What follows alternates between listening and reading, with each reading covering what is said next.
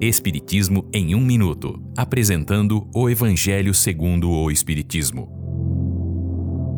Capítulo 10. Bem-aventurados os que são misericordiosos. O sacrifício mais agradável a Deus. Jesus disse: Vai e se reconcilie com o seu irmão antes de apresentar a sua oferta no altar.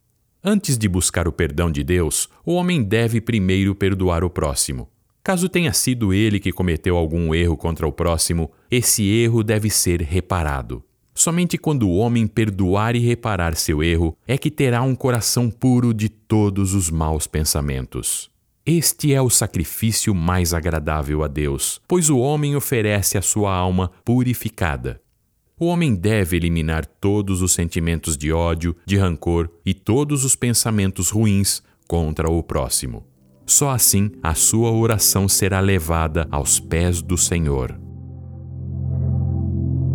Esta é uma livre interpretação. Livro consultado: O Evangelho segundo o Espiritismo, de Allan Kardec, edição 3, em francês.